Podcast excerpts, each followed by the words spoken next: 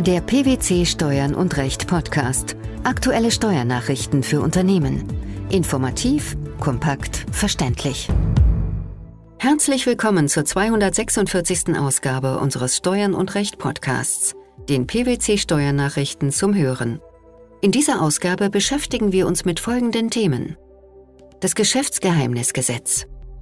Keine Änderung des Antrags auf Rückbeziehung des steuerlichen Übertragungsstichtags. Gewinnabführung bei Beteiligung an Organgesellschaft als atypisch stiller Gesellschafter. Nachdem das Geschäftsgeheimnisgesetz am 21. März 2019 vom Bundestag angenommen und am 12. April 2019 vom Bundesrat beschlossen wurde, ist es am 26. April 2019 schließlich in Kraft getreten. Was hat es mit diesem Gesetz auf sich? Das Geschäftsgeheimnisgesetz setzt die EU-Richtlinie zum Schutz von Geschäftsgeheimnissen vor rechtswidrigem Erwerb sowie rechtswidriger Nutzung und Offenlegung in nationales Recht um. In der endgültigen Fassung gibt es Änderungen am Gesetzestext. Was beinhaltet das Gesetz nun? Zunächst wird im Gesetz der Begriff des Geschäftsgeheimnisses definiert. Geschäftsgeheimnisse sind geheime Informationen, die in Geschäftskreisen nicht allgemein bekannt und die deshalb von wirtschaftlichem Wert sind. Dabei ist es für die Annahme eines Geschäftsgeheimnisses erforderlich, dass der rechtmäßige Inhaber angemessene Geheimhaltungsmaßnahmen zur Wahrung dieser Information getroffen hat. Zudem muss, was neu im Rahmen des Gesetzgebungsprozesses hinzugekommen ist, hinsichtlich der Geheimhaltung auch ein berechtigtes Interesse des Geheimnisinhabers bestehen. Neben der Definition des Geschäftsgeheimnisses regelt das Gesetz auch verbotene Handlungen in Bezug auf Geschäftsgeheimnisse. Was wurde hier festgelegt? Ein Geschäftsgeheimnis darf nicht auf rechtswidrige Weise erlangt werden. Ferner unterfällt eine Person einem Handlungsverbot, wenn sie ein Geschäftsgeheimnis rechtmäßig erlangt hat, bezüglich der Nutzung oder Offenlegung des Geschäftsgeheimnisses jedoch einer Vertraulichkeitsvereinbarung unterworfen ist. Um auf Personen zu reagieren, die gegen Handlungsverbote verstoßen, stehen dem Rechtsverletzten Ansprüche auf Unterlassung, Beseitigung, Vernichtung, Herausgabe, Rückruf, Entfernung und Rücknahme vom Markt zu. Zudem bestehen umfangreiche Auskunftsansprüche sowie die Möglichkeit einer Schadensersatzforderung. Das Gesetz enthält auch Ausnahme- und Erlaubnistatbestände. Welche sind das? Es gibt beispielsweise eine Regelung, zur Entschlüsselung von Geschäftsgeheimnissen aus dem frei auf dem Markt verfügbaren Produkt selbst, dem sogenannten Reverse Engineering. Dies wird durch das neue Gesetz grundsätzlich für zulässig erklärt, sofern es nicht gegen andere Gesetze, wie etwa das Urheberrechtsgesetz oder vertragliche Vorschriften, verstößt. Damit wird es dem Vertragspartner grundsätzlich erlaubt, durch Beobachten, Untersuchen, Rückbauen oder Testen eines Produkts oder Gegenstandes an Geschäftsgeheimnisse zu gelangen. Das Gesetz sieht außerdem für Whistleblower Ausnahmen vor, wenn die Erlangung, Offenlegung oder Nutzung eines Geschäftsgeheimnisses zum Schutz eines berechtigten Interesses erfolgt und geeignet ist, das allgemeine öffentliche Interesse zu schützen. Eine subjektive Absicht des Handelns zum Schutz des allgemeinen Wohls ist im Gegensatz zum Gesetzesentwurf nicht mehr erforderlich.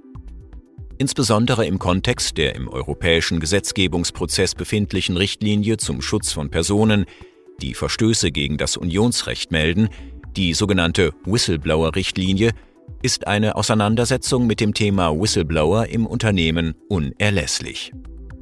Wichtig für Unternehmen ist vor dem Hintergrund der gesetzlichen Regelung, dass taugliche und angemessene Geheimhaltungsmaßnahmen ergriffen werden, damit unternehmensinterne Informationen der Definition des Geschäftsgeheimnisses gerecht werden.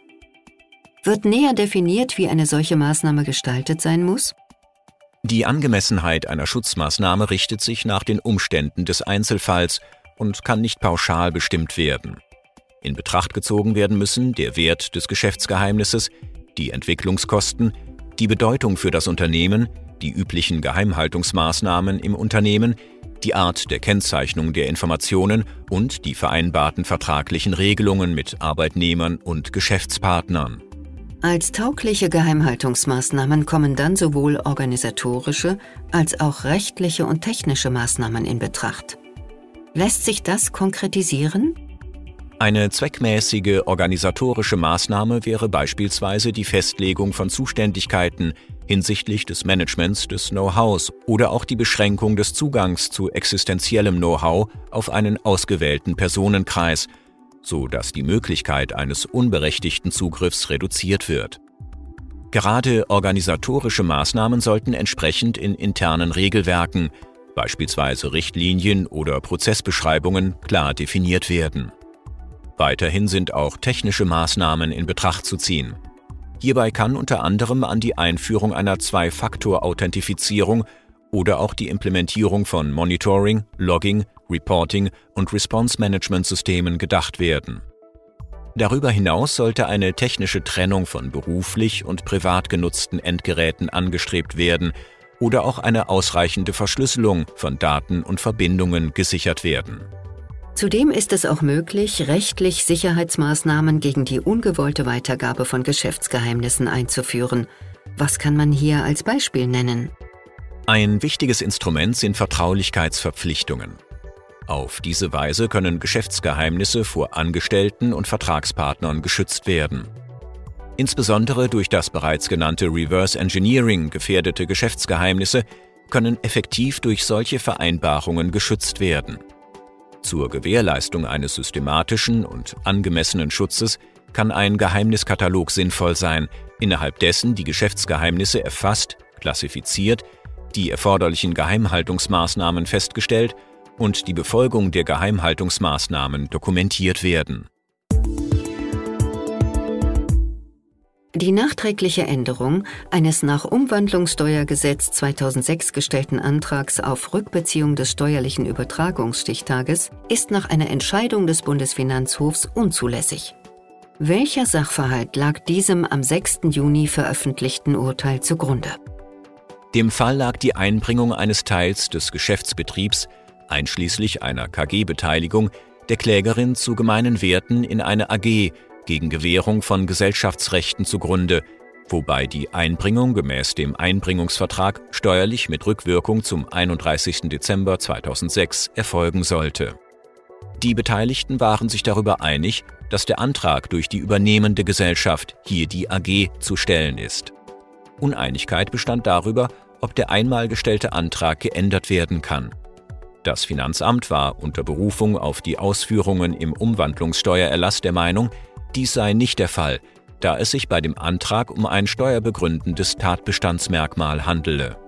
Das Finanzgericht hatte der daraufhin eingelegten Klage stattgegeben. Es hatte entschieden, dass der Antrag auf Rückwirkung der Einbringung auf einen Tag innerhalb der Acht-Monatsfrist durch die übernehmende Kapitalgesellschaft auch konkludent zu stellen ist und anschließend geändert werden kann. Der Bundesfinanzhof sah dies anders als die Vorinstanz. Wie begründeten dies die Richter? Das Finanzgericht sei zu Unrecht davon ausgegangen, dass die AG ihr zunächst auf den 31. Dezember 2006 ausgeübtes Antragsrecht gemäß den einschlägigen Regelungen im Umwandlungssteuergesetz 2006 durch Schreiben vom 10. Mai 2010 nachträglich auf den 1. Januar 2007 ändern konnte. Bei Auslegung der entsprechenden Regelungen im Umwandlungssteuergesetz kommen die obersten Steuerrichter zu dem Ergebnis, dass die Änderung eines einmal ausgeübten Antrags ausgeschlossen ist. Eine Änderung laufe nämlich darauf hinaus, den im Zeitpunkt der Einbringung für die Bilanzierung maßgeblichen Sachverhalt rückwirkend zu ändern. Denn durch einen Antrag sei nicht nur die Rechtsfolgenseite betroffen, sondern es werde auch der Zeitpunkt der Veräußerung bestimmt und damit auf den Besteuerungssachverhalt selbst eingewirkt.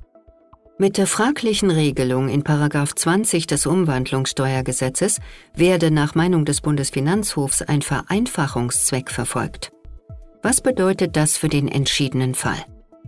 Durch diesen Vereinfachungszweck soll für Umwandlungen aufgrund handelsrechtlicher Vorschriften die Möglichkeit eröffnet werden, den Vermögensübergang, der erst mit der Eintragung in das Handelsregister eintritt, auf den Stichtag zurückzubeziehen, für den die Umwandlungsbilanz aufgestellt wird. Diese Vereinfachung werde dadurch erreicht, dass der Steuerpflichtige einen entsprechenden Rückbeziehungsantrag stellen kann. Jedoch widerspreche es gerade dem Gedanken einer Vereinfachung, wenn ein einmal gestellter Antrag geändert werden könnte.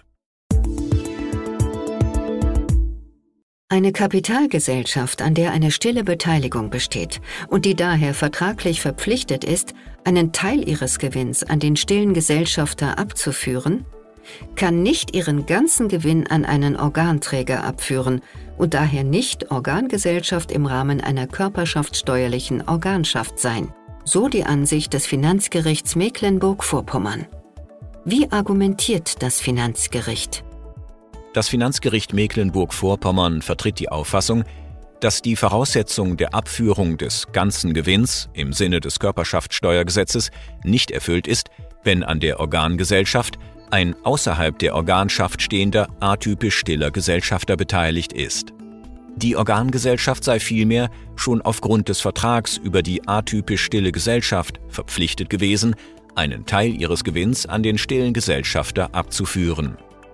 Diese Gewinnabführung an den stillen Gesellschafter stellt handelsrechtlich zwar einen Aufwand dar, für die steuerrechtliche Beurteilung ist jedoch die Konzeption der atypisch stillen Gesellschaft entscheidungserheblich. Warum?